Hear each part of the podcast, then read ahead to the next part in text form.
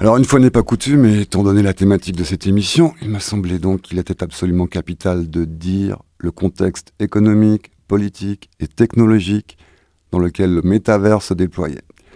Celui de la surveillance numérique totale.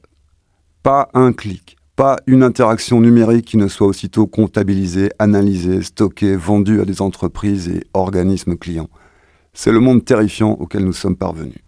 C'est ce monde dont fait état Soalin Zuboff dans son monumental essai L'âge du capitalisme de surveillance.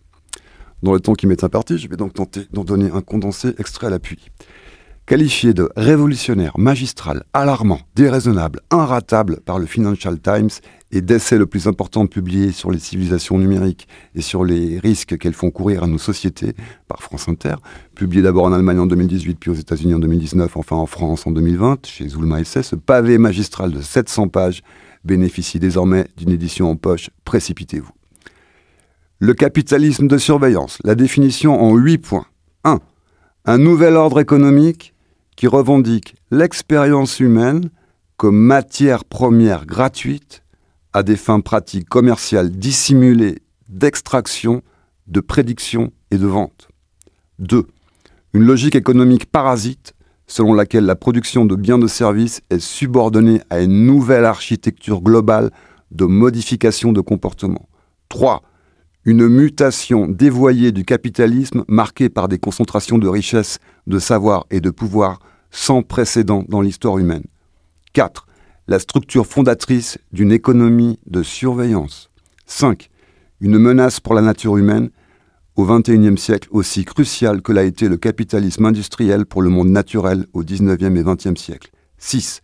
L'origine d'un nouveau pouvoir instrumentarien qui affirme sa domination sur la société et lance des défis inédits à la démocratie de marché. 7. Un mouvement qui vise à imposer un nouvel ordre collectif fondé sur la certitude absolue 8. Une dépossession des droits humains essentiels, mieux comprise comme coup d'en haut, un renversement de la souveraineté du peuple. Je poursuis. L'économie de la surveillance est devenue l'expression dominante du capitalisme dans l'ère numérique.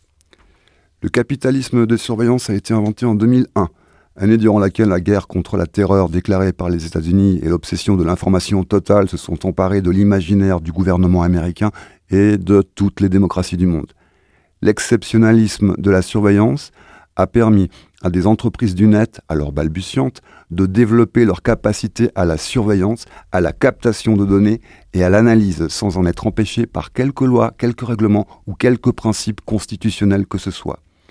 En 2013, le directeur du renseignement de la CIA livrait cet aveu, cet aveu stupéfiant.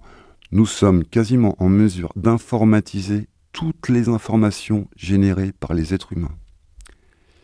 Il n'a par ailleurs aucun scrupule à reconnaître la dette de la CIA envers ses pratiques sans précédent. Google, qui fournit des masses de choses, Facebook, 35% de la production mondiale de photographie numérique, YouTube, le seul au monde qui atteigne et dépasse l'hexaoctet, Twitter, 4500 tweets par seconde, et les entreprises de télécommunications, tous ces SMS, ces coups de fil sur les portables.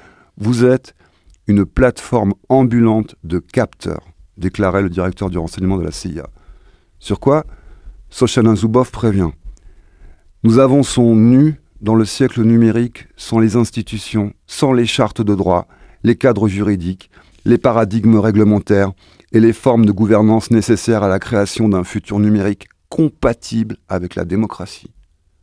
Le capitalisme de surveillance annexe l'expérience humaine aux dynamiques de marché de sorte qu'elle renaît en tant que comportement le capitalisme de surveillance revendique unilatéralement l'expérience humaine comme matière première gratuite destinée à être traduite en données comportementales.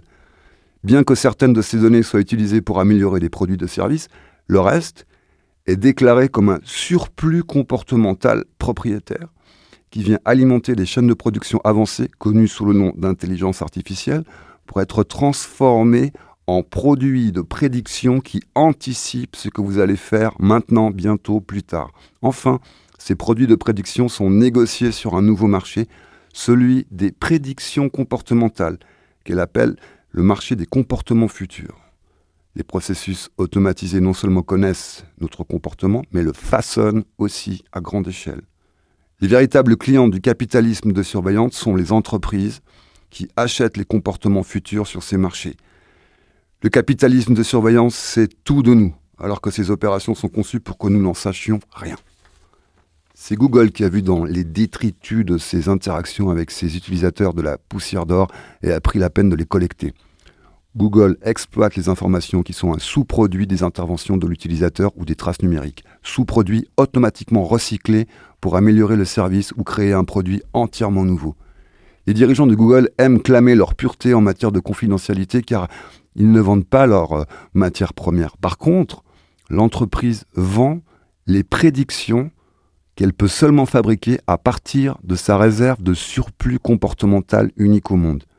Plus le produit est prédictif, plus le risque couru est bas et plus le volume des ventes est important. Les produits de prédiction sont vendus sur un nouveau genre de marché qui négocie exclusivement des comportements futurs. Tout acteur ayant intérêt à acheter des informations probabilistes à propos de notre comportement et ou à influencer les futurs comportements peut payer pour jouer dans des marchés où les données comportementales des individus, des groupes ou des organismes sont énoncées et vendues. La nature du pouvoir exercé par le capitalisme de surveillance pour contrôler les individus et la société ne se compare à rien dans notre répertoire historique. Et il y en a comme ça pendant 700 pages. Mais sous ce constat terrifiant, c'est un appel à la résistance, à une régulation par les lois, qui doivent être soutenues par les pouvoirs publics et les peuples, ce qui ne peut être possible que par une compréhension des faits et de leur implication. Voilà pourquoi la lecture de L'âge du capitalisme de surveillance est essentielle.